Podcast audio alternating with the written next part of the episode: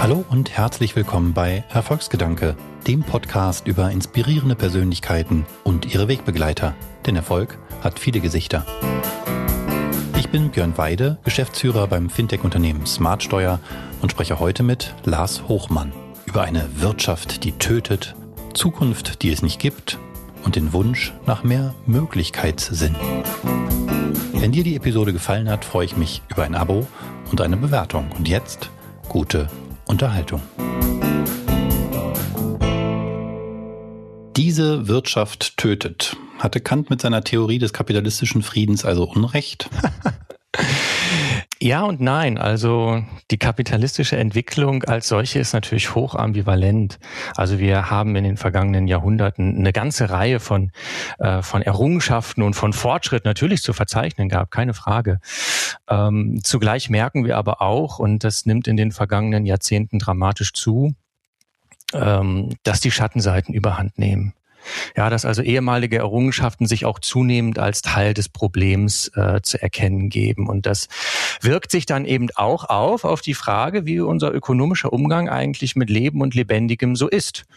Und da können wir durchaus sagen, ja, diese Wirtschaft tötet. Sie tötet in vielerlei Hinsicht. Wenn wir uns ähm, den Umgang mit Natur anschauen, wenn wir den Umgang auch mit uns Menschen, also der Natur, die wir Menschen selbst sind, uns anschauen, wenn wir an Burnouts denken, wenn wir äh, an Abhängigkeitsverhältnisse denken, wenn wir an äh, die Klimakrise denken, so, das sind natürlich alles Zerstörungsprozesse, die auch Teil dieser Geschichte sind. Keine Frage, sie tötet. Und damit herzlich willkommen, Lars Hochmann.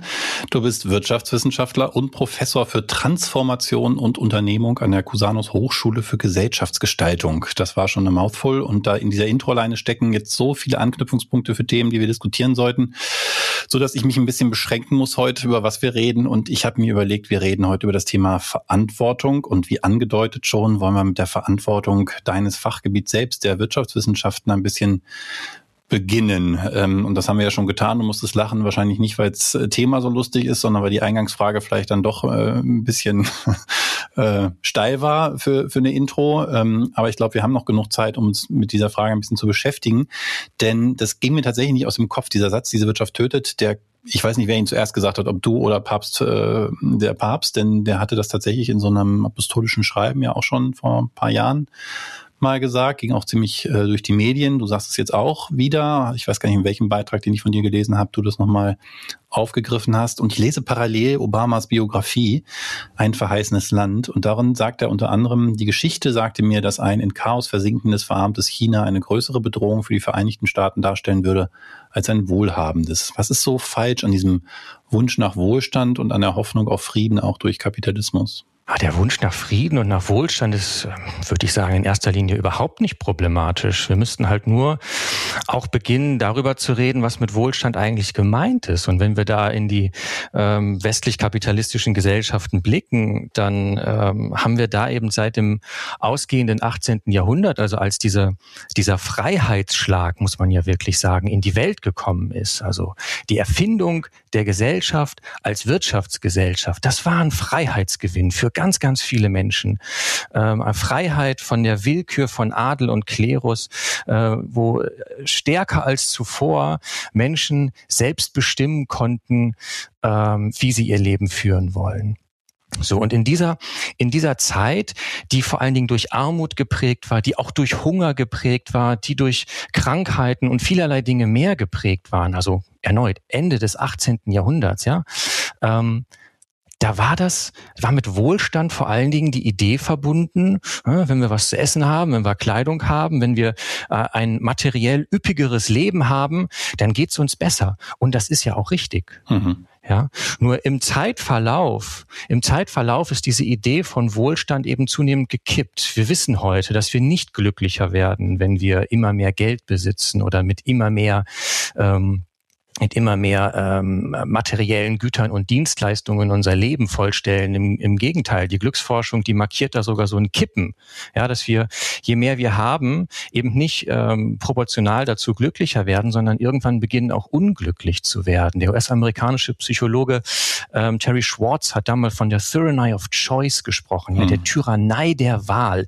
Je mehr äh, Optionen wir haben, äh, zum Beispiel in Bezug auf Konsumgüter, ähm, desto willkürlicher ausführlicher werden unsere Kriterien, nach denen wir die auswählen. Und das ist eine Erfahrung, die kann jeder im Supermarkt selbst machen. Wenn da 25.000 unterschiedliche Käsesorten liegen, dann fragt man sich irgendwann, welchen nehme ich denn? Dann nimmt man den mit der hübschesten Verpackung oder sowas. Aber jetzt ging es natürlich in dem Zitat äh, nicht um äh, unsere schon Wohlstandsgesellschaft im Westen, sondern in dem Fall äh, in dem Obama-Zitat um China. Ich wollte so ein bisschen darauf hinaus, dass wir natürlich, und das lese ich so in deinen Schriften schon einen starken westlichen äh, Blick auf das Thema haben und auch teilweise ein bisschen auf einem hohen äh, moralischen Ross sitzen, wenn wir sagen, naja, also ähm, wir müssten doch jetzt mal dringend was tun und diese rauchenden Schlote dann alle mal abschaffen, ähm, während das nachher am Ende die Mittel waren, die uns als äh, Westen eben überhaupt nur in die Lage versetzt haben, jetzt auf so einen Wohlstand blicken zu können. Können wir denn den, den anderen Ländern, die da erst noch diese Entwicklung vor sich haben, verwehren? Sind wir in der Situation, das zu verwehren? Aber wir können doch zumindest problematisieren, dass das äh, nicht einseitig nur eine Fortschrittsgeschichte ist, sondern dass das schlicht und ergreifend, äh, dass das mit Problemen verbunden ist. Und da finde ich erneut diesen Blick in die, in die Geschichte ausgesprochen hilfreich. Also wenn wir uns ähm, nochmal zurückbesinnen, Ende des, ähm, des 18. Jahrhunderts, als diese Idee in die Welt gekommen ist, ne, dass man jene, dass jene Wahl die, die beste sei, die, die das größte Glück der größten Zahl produziert. Ähm, dieser Gesellschaft, die kannte auch schon CO2. Die war gerade in die Lage gekommen, CO2 sogar herzustellen, und zwar als Blubberbläschen im Wasserglas. ja, die hat gerade das Sodawasser. Für die hm. war CO2 nichts anderes als Sodawasser. Und seit den 1970er Jahren ist in den, ähm, vor allen Dingen dann eben den Naturwissenschaften Common Sense, 70er Jahre, so lange nicht her. Erst seit den 70ern kennen wir den Zusammenhang oder gilt er als gesichert zwischen äh, CO2-Emissionen auf der einen Seite und dann eben den von Menschen verursachten Klimawandel auf der anderen Seite. Und deswegen können wir uns auch anders anders als zu Beginn, als diese Idee von Wirtschaft in die Welt gekommen ist, können wir uns anders in Bezug auf diese Idee problematisieren und sagen, es ist eben nicht damit getan, möglichst viel, ähm, ein sehr hohes äh, Bruttoinlandsprodukt, also möglichst viele Güter und Dienstleistungen zu produzieren, sondern das ist mit, ähm, mit Folgen verbunden, die, ähm, die wir stärker als bislang in den Blick nehmen müssen. Und dazu zählt eben vor allen Dingen heute die Klimakrise, aber eben auch ähm, die massenhafte Vernichtung von Tierarten und Pflanzensorten. Und dennoch gibt es selbst in dem ja eigentlich schon mehr als satten Westen extreme, teilweise ähm, ja, Opposition gegen fast jede Art von Veränderung. Ja, Im Kampf gegen ökologische Reformen griff jetzt gerade die Wirtschaft in Vertretung der Initiative Neue Soziale Marktwirtschaft, zuletzt mit ziemlich harten Bandagen die Kanzlerkandidatin der Grünen, Annalena Baerbock, mit ja, ganzseitigen Anzeigen in mehreren Zeitungen in der Gestalt von Moses als Verbotebringerin an. Warum haben wir denn trotz ja, breit akzeptierter Problembeschreibung so einen massiven Widerstand gegen fast jede Form noch so kleiner Einschränkungen? Ich würde das Problem anders greifen wollen tatsächlich. Also das, was diese Initiative da macht, das ist äh, ausgesprochen fadenscheiniger Lobbyismus einiger weniger. Es ist keineswegs so, dass diese Initiative für die Wirtschaft in all ihren Breiten und Facetten spricht. Im Gegenteil, wir haben äh, eine ganze Reihe von, von äh, auch unternehmerischen Initiativen, von Entwicklungen innerhalb der Wirtschaft, die genau das in, in eine entgegengesetzte Richtung weist, die, die Teil der Lösung werden will, die sagt, wir müssen da was ändern und wir können auch was ändern. Und das die, die positive Nachricht daran. Und das das an herrschenden Verhältnissen, ähm, ja, das ist da etwas Schwieriges, Dinge zu verändern. Das, ja, das deckt sich doch auch mit unserer alltäglichen Erfahrung. Aber ist es wirklich nur die, ja, vielleicht dann auch nicht ganze Wirtschaft, sondern nicht auch ein großer Teil der Gesellschaft, wenn man guckt, dass die Schweiz jetzt gerade in der Volksabstimmung gegen Klimaziele äh, gestimmt hat, die sogar noch hinter Deutschlands bereits beschlossenen Zielen zurückfallen? Also was lässt dich hoffen, dass wir als Gesellschaft schon so weit sind? Denn du schriebst das neulich in einem Gastbeitrag für die Kapital. Nie zuvor äh, würden, wussten wir so viel über die Krisen der Gegenwart und noch nie zuvor war der Gesellschaft wirtschaftliche Wille, so mächtig die erforderlichen Schlüsse daraus zu ziehen. Ich sehe das leider noch nicht. Ich wünschte es mir nur. Ja, das liegt daran, dass es einige sehr laute Stimmen gibt, die den Anschein erwecken, dass das noch nicht so ist.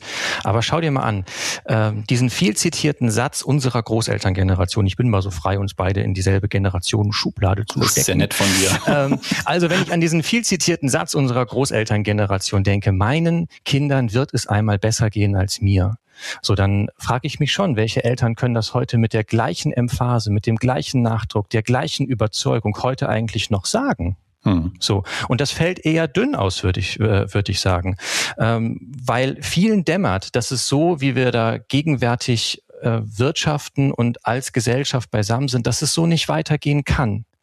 Und all die Aufbruchsbewegungen, auch all die Protest- und, und Streikbewegungen, die wir im Kontext von Fridays for Future und ähnlichen in den vergangenen, ähm, wie lange sind es mittlerweile, zweieinhalb Jahre müssten es sein, erlebt haben, die deuten doch darauf hin, dass dort irgendwo ein Elefant im Raum ist und dass mehr und mehr Leute sagen, da ist ein Elefant und lasst ihn uns doch endlich einmal ernst nehmen. Jetzt forderst du ja von deinem eigenen Fach, den Wirtschaftswissenschaften, auch anzuerkennen, Teil des Problems zu sein. Du hast ein äh, Buch herausgegeben, Economists for Future, Verantwortung übernehmen für eine bessere Welt. Ähm, da kommen auch andere Autoren zu Wort, äh, unter anderem Katrin Hirte, die schreibt in ihrem Beitrag, es sei ein Phantom, dass in den Sozialwissenschaften ebenso wie in den Naturwissenschaften unumstößliche Gesetze gelten würden. Welche Aufgabe hat denn Wissenschaft, wenn sie nicht diese grundlegenden Gesetze unserer Welt aufdeckt? Und welchen Beitrag leistet dann eine Wirtschaftswissenschaft denn überhaupt? Na, das Aufdecken von Gesetzmäßigkeiten, das Aufdecken von Mustern, von Systematiken und dergleichen, das kann ja durchaus Aufgabe von Wissenschaft sein und ist es ja auch. Das Problem, auf das äh, Katrin mit ihrem Beitrag aufmerksam gemacht hat, ist, dass die Wirtschaftswissenschaften oder Teile von ihr äh, immer wieder sich um sich selbst drehen. Also die decken gar keine Gesetze auf, sondern sie behaupten von Anfang an Gesetze und zeigen dann empirisch, weil sie sich die Brille aufsetzen, mit der diese Gesetze sich zu erkennen geben, dass diese Gesetze da sind. Mit anderen Worten, die freuen sich über Ostereier, die sie vorher selbst versteckt haben und haben sich vergleichsweise wenig mit den tatsächlichen äh, ökonomischen Entwicklungen der vor allen Dingen auch jüngeren Zeit befasst. Also wenn wir über solche Entwicklungen ähm, gerade auch im, im eher im eher betriebswirtschaftlichen Kontext von äh, Selbstorganisation oder wenn wir über Verantwortungseigentum reden, wenn wir über transformative Unternehmungen reden, all diese Dinge, wo momentan äh, viel Aufbruch einerseits da ist, andererseits so eine Setzung von wegen Unternehmen sind nur dafür da, damit die Kapitalrendite stimmt, halt einfach nicht mehr zutrifft. So, das heißt, die Wirtschaftswissenschaften erneut Teile von ihr, die kreisen im Grunde genommen nur noch um eine einzelne Methode herum nämlich alles in der Welt danach zu befragen, inwieweit es effizient ist, oder aber danach zu befragen, ähm, inwieweit es, ähm, inwieweit es aus individueller Perspektive mit Nützlichkeit verbunden ist. Hm. Was das ökologische Problem angeht, zumindest, gibt es Menschen, die sagen, da gibt es auch einfache Antworten drauf. Ich hatte ja vor ein paar Monaten Verena Pauster zu Gast, die hat ja auch ein Buch geschrieben, Das neue Land, und da in vielen Bereichen Ideen skizziert, wie wir uns als Gesellschaft transformieren müssten. Und ausgerechnet das Kapitel Klimaschutz, das Jahrhundert Problem, Jahrtausendproblem vielleicht, war nur zwei Sätze lang, denn da stand einfach nur, die Lösung sei eine CO2-Steuer. Also haben wir das, können wir das Problem im, nicht doch im gängigen Wirtschaftssystem lösen, im kapitalistischen Sinne einfach nur einen Preis dran schreiben für die Kosten und Folgen, die unser Wirtschaften hat? Also mit den Bepreisungen und den Steuern äh, ist das selbst wieder eine, eine, widerspruchsvolle Angelegenheit. Auf der einen Seite brauchen wir sie, äh, auf der anderen Seite sind sie aber nicht hinreichend. Also wir erleben an vielen Stellen, dass gerade dadurch, dass etwas äh, bepreist wird, äh, Märkte entstehen und wo Märkte entstehen, entstehen Interessen. Es ist ja nun mal so, wenn, wenn du dir andere Formen von Abfall anschaust, also wenn wir jetzt mal CO2, die CO2-Problematik als eine gasförmige Abfallgeschichte äh, versuchen zu verstehen, hm. dann ist ja so in anderen Stellen, wenn wir über Altglas reden, wenn wir über Restmüll reden und so weiter und so fort, haben wir ja auch angefangen, Märkte zu schaffen dafür.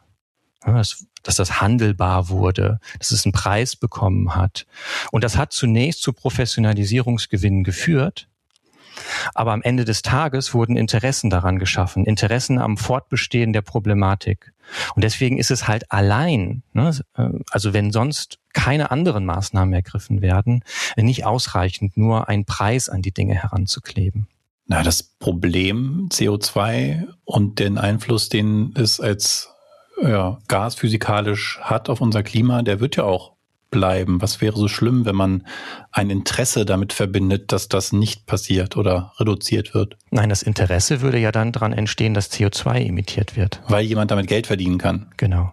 Ah, verstehe. Okay. Ah, interessanter Gedanke. Die gesamte Abfallproblematik, ja, auch wenn wir über Mikroplastik und dergleichen mehr reden, über verschmutzte Weltmeere und so weiter und so fort, das sind ja alles bereits handelbare Güter. Ja, ich überlege gerade, weil Wir haben ja jetzt nun auch äh, die schon angesprochene Annalena Baerbock ähm, in den Medien gehabt mit diesem 16 Cent Preiserhöhung auf äh, Benzin, der irgendwie zu einem großen Bohai geführt hat, obwohl parallel, und wurde halt gern verschwiegen, ja aus diesen CO2-Einnahmen unter anderem auch wieder was zurückgezahlt werden sollte, wenn das eine gesellschaftliche CO2-Dividende wäre äh, und nur wir als Gesellschaft ein Interesse daran haben, könnte die Rechnung vielleicht aufgehen. Aber eben, ich, man merkt schon an meinem Stammeln, ich bewege mich hier weit jenseits meiner äh, Expertise. Ich nehme auf jeden Fall mal mit, so einfach ist es dann doch nicht. Äh, das war auch nicht zu erwarten. Ah ja, mit diesem Nachsatz hast du ja aber schon einen wichtigen Punkt gemacht, nämlich, dass wir, dass wir es hier wirklich mit einer im Kern politischen Frage zu tun haben, nämlich wie wollen wir zusammenleben? Ja. So, und einfach nur einen Preis dran kleben, das wäre dann eben nicht die Variante mit, wir kompensieren das noch. Hm, ja. Ne, durch begleitende, durch begleitende Maßnahmen, um das Ganze auch sozialverträglich zu machen und nicht nur ein Privileg zu schaffen. Aber bewegen wir uns mal von der politischen Sphäre, wo wir dann doch allzu oft auch sagen, als äh, Bürger ähm, kann ich halt außer ein paar Mal im alle paar Jahre an der Wahl ohne auch gar nicht so viel tun, hin zu dem, der nächsten Ebene der unternehmerischen Verantwortung, wo wir als entweder selber Unternehmer oder zumindest Mitarbeitende in Unternehmen hier und da ja doch was tun können. Und darum drehte sich äh, vieles in dem zuletzt erschienenen Buch, oder es ist, glaube ich, noch gar nicht offiziell erschienen, ne? Zur Zeit, zum Zeitpunkt der Aufnahme jedenfalls noch nicht, aber ich konnte es als E-Book schon lesen. Geschichten des Gelingens, schon mal ein schöner Titel. Da wendest du dich äh, von der Verantwortung der Wirtschaftswissenschaften mehr den der Unternehmen zu und hast mit Studierenden untersucht, welche Voraussetzungen Unternehmen mitbringen müssen, um erfolgreich du in, durch die in dem Fall jetzt noch andauernde Corona-Pandemie zu kommen. Was waren deine persönlichen Kernerkenntnisse, vielleicht überraschende auch? Ähm, der Hintergrund von diesem Buch war wirklich zu fragen, was brauchen eigentlich Unternehmungen oder welche Fähigkeiten haben Unternehmungen, individuelle Fähigkeiten, aber auch institutionelle Fähigkeiten, haben Unternehmungen, die überhaupt erst einmal Krisen als Krisen wahrnehmen und deuten können. Das ist schon ein riesengroßer Unterschied. Die, die allermeisten Unternehmungen, mit denen wir es heute zu tun haben, die haben das Ausmaß der Krisen, in denen wir uns bewegen, noch überhaupt nicht kapiert. Die nehmen das auch gar nicht als etwas wahr, was mit ihrem eigenen Geschäftsmodell, mit ihren Strategien äh, und ihren Arbeits- und Geschäftsprozessen etwas zu tun hat. So, und da ist schon die Frage, welche Fähigkeiten in der Wahrnehmung brauchen wir eigentlich, um, um solche Krisen als Krisen wahrnehmen zu können. Und dann in einem zweiten Schritt, was brauchen die, um die, ähm, diese Phänomene, die sie dort wahrnehmen, auch als Krisen zu deuten? Und in dem nächsten Schritt haben wir dann geschaut, wie gehen die damit um? Das heißt, wie äh, greifen sie diese Dynamiken, diesen Strukturwandel, der da jetzt in diesem Fall durch die Pandemie verursacht wurde, wie greifen die das auf? Und wie übersetzen die das intern in veränderte Abläufe, in veränderte Strategien und so weiter und so fort. Und so der für mich wesentliche Punkt, den ich da gelernt habe, ist wirklich diese Figur. Wir haben das äh, dann in den betriebswirtschaftlichen Diskursen auch mit dem Begriff der Dynamic Capabilities verbunden und das, das markiert es ganz gut. Diese Fähigkeit, sich dynamisch ähm, auf eine Situation, die durch Nichtwissen, durch in Teilen auch Chaos gekennzeichnet ist, ja, in einer solchen Situation sich selbst gestaltungsfähig zu halten. So.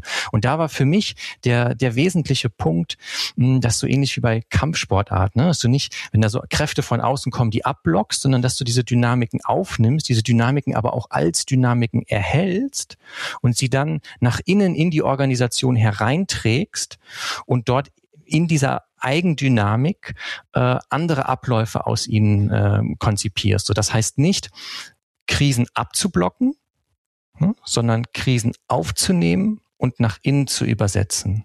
Schöne Metapher finde ich auch mit dem Kampfsport. Ähm, die Energie jetzt so einer Pandemie schien ja eigentlich aber vielleicht erstmal doch überwältigend groß, muss man erstmal schaffen, das überhaupt für sich so anzunehmen. Denn für mich war beim Lesen der Geschichten also eine Kernerkenntnis oder Interpretation der Voraussetzungen, die unbedingt notwendig äh, ist, um so eine Krise zu bewältigen, sich vor, aller, vor allererst, zuallererst mal selbst verantwortlich zu fühlen, dafür überhaupt was dagegen zu tun.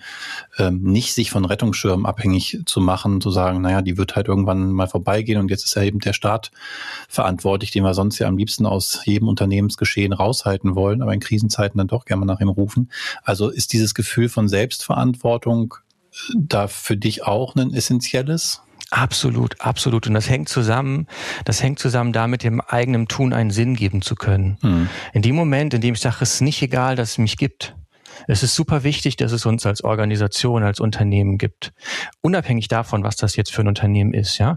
Dass, dass äh, Mitarbeiterinnen, Mitarbeiter, das genauso wie äh, Geschäftsführung oder wer auch immer sagt, es ist nicht egal, wie wir uns als Gesellschaft versorgen mit Nahrungsmitteln, mit Kleidung, mit Mobilität, mit äh, Musik, mit keine Ahnung was.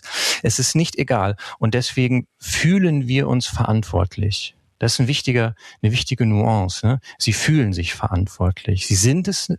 die Frage, ob sie es sind, ist nochmal eine nachgelagerte, aber sie beginnen sich verantwortlich zu fühlen dafür. Das ist eine Frage der Ehre für sie, wird zu sagen, nee, wir gehen, werden jetzt aktiv und suchen nach Wegen, wie wir inmitten dieser chaotischen Konstellation es trotzdem hinbekommen können, das, wofür wir da sind, zu realisieren. Jetzt fällt in den Geschichten, aufgeteilt ja in mehrere Kapitel auf, dass da doch überwiegend sogenannte Purpose-Unternehmen ähm, zu Wort kommen, die offensichtlich erfolgreich waren, erfolgreicher vielleicht als andere Unternehmen, diese Krise zu bewältigen. Und hiermit ist jetzt nicht gemeint äh, Purpose-Unternehmen im Sinne von schreiben sich shiny Vision Statements irgendwie an die Wände, sondern äh, eine besondere Form der und Organisation auch, wo die Mitarbeiter in der Regel auch Miteigentümer sind.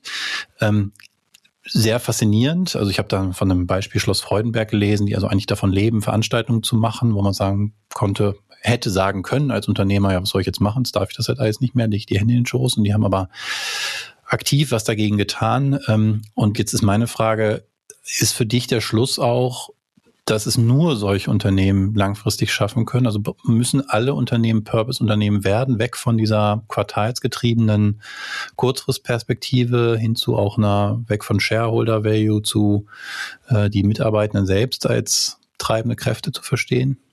Oder geht's anders? Ob es anders geht, das weiß ich nicht. Aber ich weiß zumindest, dass es so geht. Das ist ja schon mal ein Ansatz. Ja. Äh, also gerade wenn es um, um diese in Teilen existenziellen Krisen unserer Zeit geht, also der Klimawandel, der lässt sich nicht aussitzen. Ne? Also auch wenn die allermeisten Unternehmen so tun, als hätte das mit ihnen selbst nichts zu tun, ähm, oder auch die, die, ähm, das Kippen von sozialökologischen Gefügen oder äh, die massenhafte Auslöschung von Tierarten und Pflanzensorten. So, das lässt sich alles zurückführen auf industriellen Umgang äh, mit dieser Welt. Äh, dann können wir nicht so tun, als, als wird das wie so, ein, wie so eine Modeerscheinung oder wie so ein Unwetter vorüberziehen und hinterher machen wir weiter wie vorher.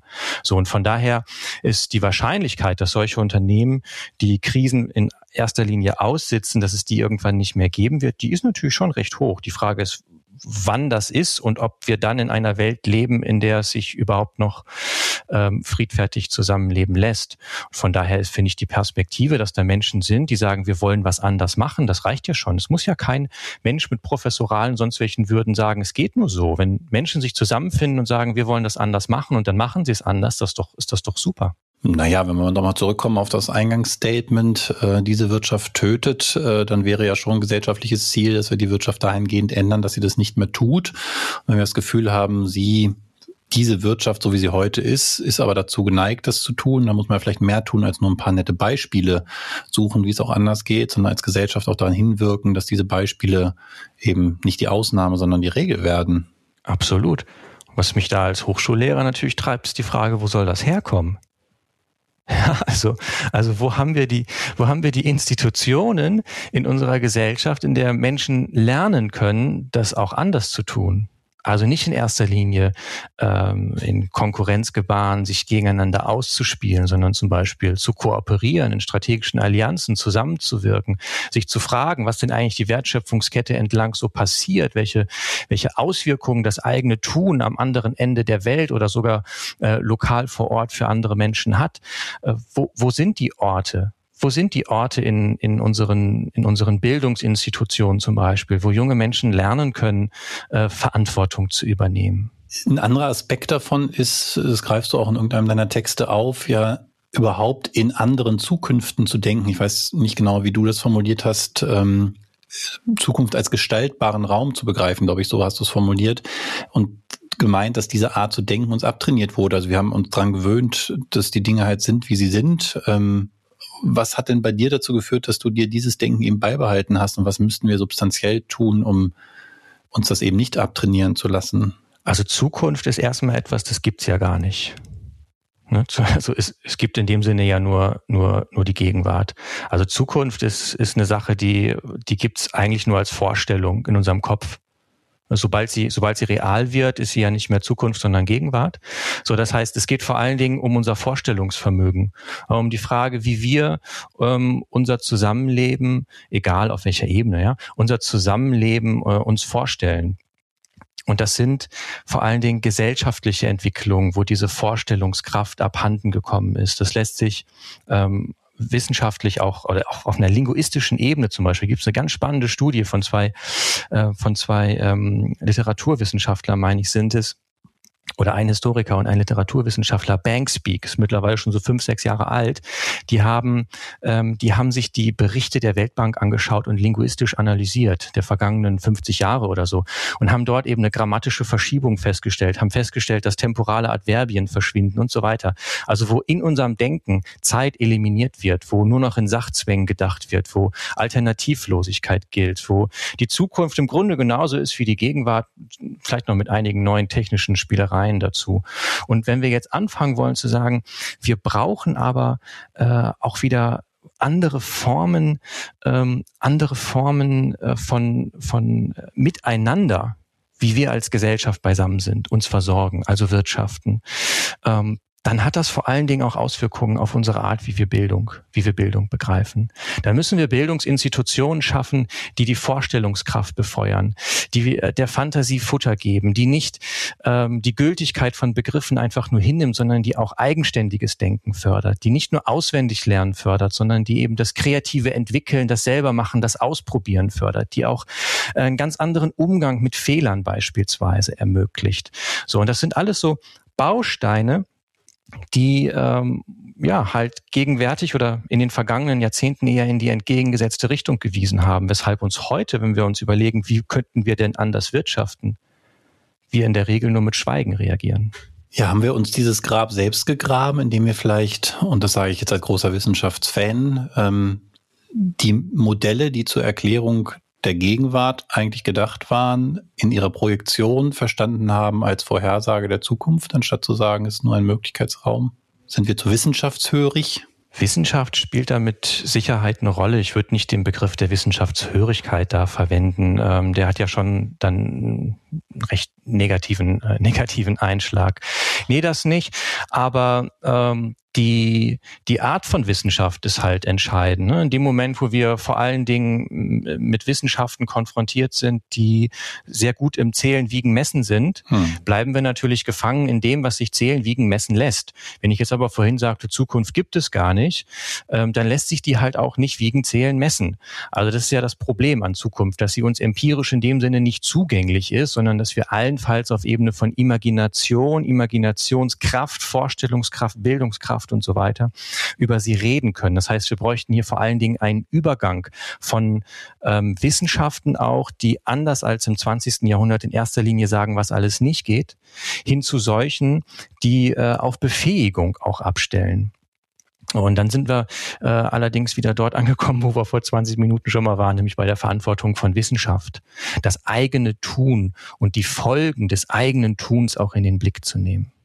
Jetzt bist du, ich sag mal, fast im Kontrast zu dem, wie und worüber du sprichst, nämlich über Freiheit des Denkens, über Kreativität, ähm, ja durchaus auch mit Skepsis, was das eigene Fach angeht, ja aber irgendwann vor, ist ja noch gar nicht so lange her, äh, ein paar Jahren gestartet ähm, als Student der Wirtschaftswissenschaften. Was hat dich denn dazu gebracht, dieses Fach zu wählen? Hast du da erst im Laufe der Zeit diese Gedanken entwickelt, auch der Verantwortung eben dieser Systeme oder war es dein Antrieb, daran was zu ändern? Das war tatsächlich schon vorgelagert. Ähm, ich war erst auf dem allgemeinbildenden Gymnasium und habe dann festgestellt, dass die Fragen, die mich, ähm, die mich treiben, dass ich darauf keine Antworten finde dort. Und bin dann in der vagen und rückblickend, muss ich sagen, naiven Vorstellung, ähm, dass das an, äh, dass das das herrschende Wirtschaftswissenschaft mir dort stärker Antworten drauf geben kann. Also das Gefühl, es hat, hat was mit Wirtschaft zu tun, das ist schon recht lange da gewesen. Bin ich dann aufs Wirtschaftsgymnasium gewechselt und war dort eben vor allen Dingen konfrontiert mit einer Form von Wissenschaft äh, oder von Wirtschaftswissenschaft, ähm, die eben nicht das Denken befreit und schult und fördert, sondern die im Grunde genommen ökonomische Sachzwänge äh, als quasi Naturgesetze behauptet. Und da ist so ein, das war so ein erste ja, so ein, so ein erstes Irritationsmoment auch, auch biografisch, woraufhin ich dann im Nachgang erst gesagt habe, das kann ja irgendwie nicht, nicht wirklich das sein, was da mit, mit Wirtschaft ist. Äh, und habe mich dann eben entschieden, ähm, Wirtschaftswissenschaft zu studieren. Das war damals so ein im Bachelor, das war so ein Potpourri aus BWL, VWL, ein bisschen Recht war noch dazwischen. Und habe dann im Verlauf des Bachelors aber auch gemerkt, wenn ich wirklich über Wirtschaft reden will, muss ich mich ganz anders auch sozialwissenschaftlich ähm, kundig machen und bin dann im Master ähm, gewechselt in ein, in ein ähm, Studiengang, der organisationssoziologisch und organisations- und arbeitspsychologischen Schwerpunkt hatte. Ähm, und bin dann darüber im Grunde genommen erst so richtig neugierig geworden, dass ich so eine fragende Haltung entwickelt habe und gesagt habe, so das ähm, äh, so wie wir Wirtschaft betreiben, das ist ja ein Irrsinn. Und warum fällt das niemandem auf in dieser Welt, dass das so ein Irrsinn ist? Und bin dann am Ende des, des Masters äh, mit dem unguten Gefühl halt aus dem Studium rausgegangen, dass es das ja noch nicht gewesen sein kann. So, und da entstand dann eben auch die, die Idee zunächst mal, das mit einer Promotion noch zu verlängern.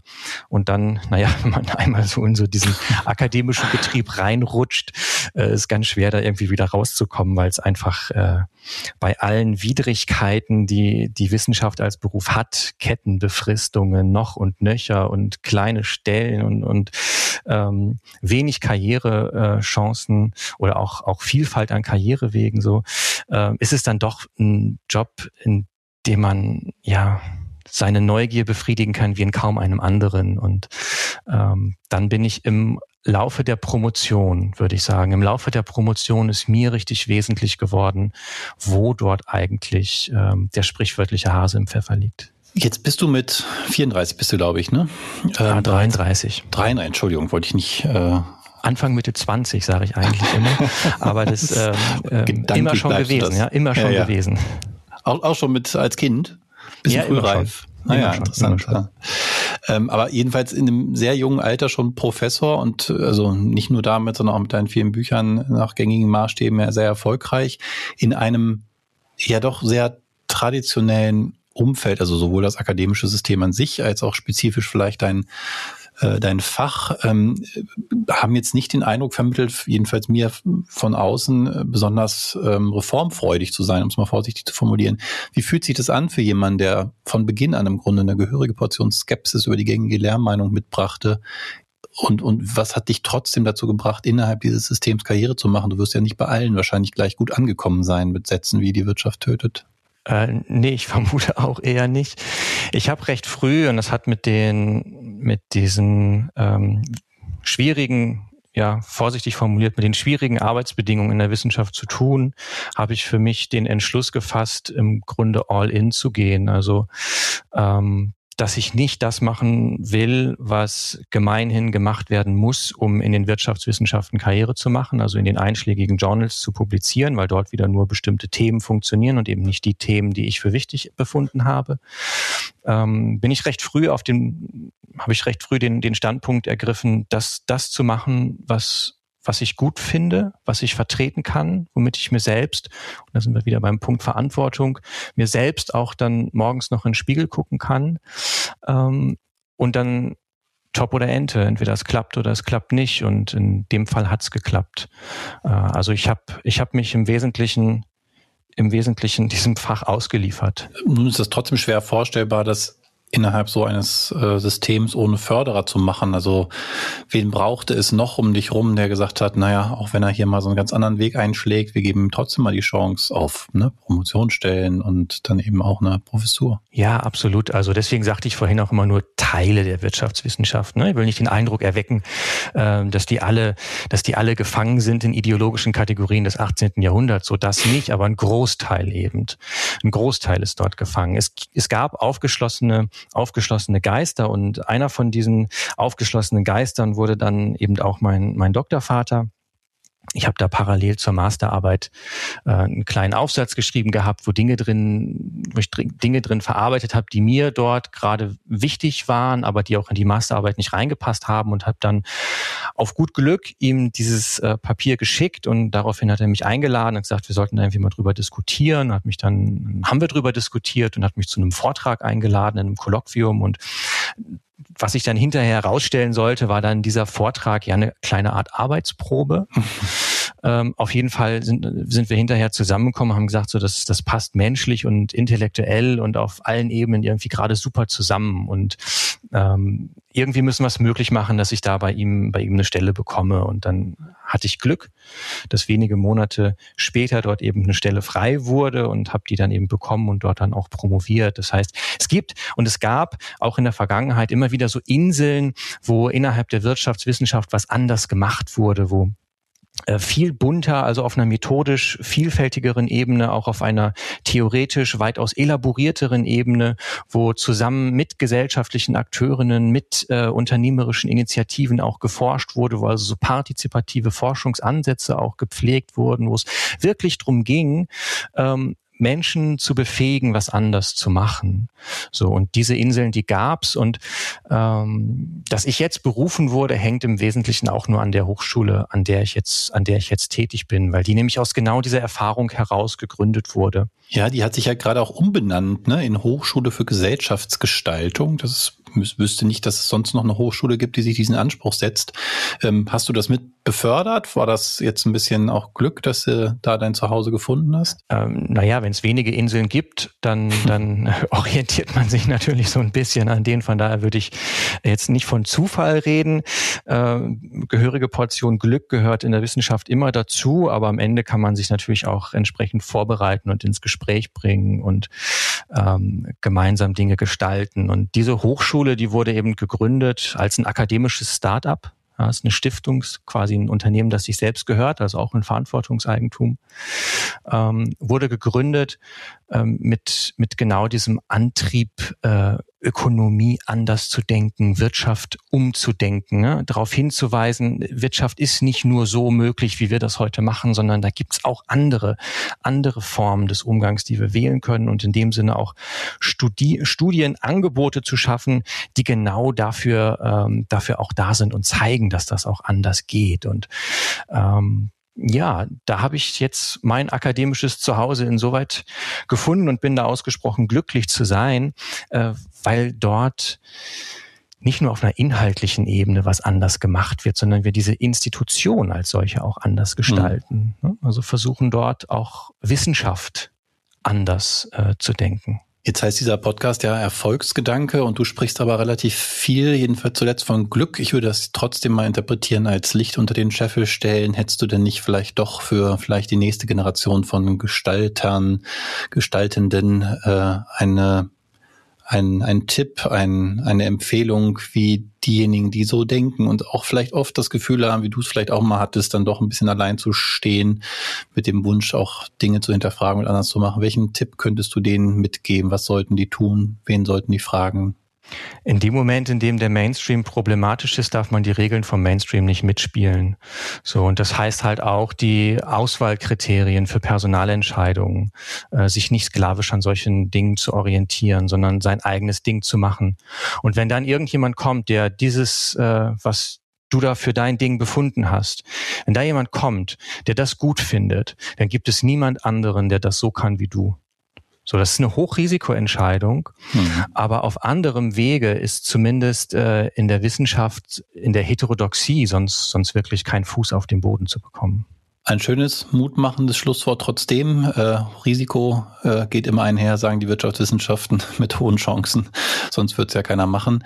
Äh, kann ich jedem nur wünschen und äh, ihn und sie ermutigen, auch vielleicht sich, sich von dir inspirieren zu lassen. Äh, gerne auch äh, deine Beiträge, die du da in letzter Zeit auch zu Papier gebracht hast, zu lesen. Ich hatte großen Spaß. Ähm, und das ist jetzt das falsche Wort, weil es eine mehr innere, tiefere Freude war zu sehen, was da gerade draußen in der Welt auch schon passiert an Umdenken denken und ähm, wünschte jedem, äh, sich auch davon inspirieren zu lassen. Bedanke mich herzlich bei dir, Lars, für die Zeit. Björn, ich danke dir. Und wünsche dir viel Erfolg. Danke dir.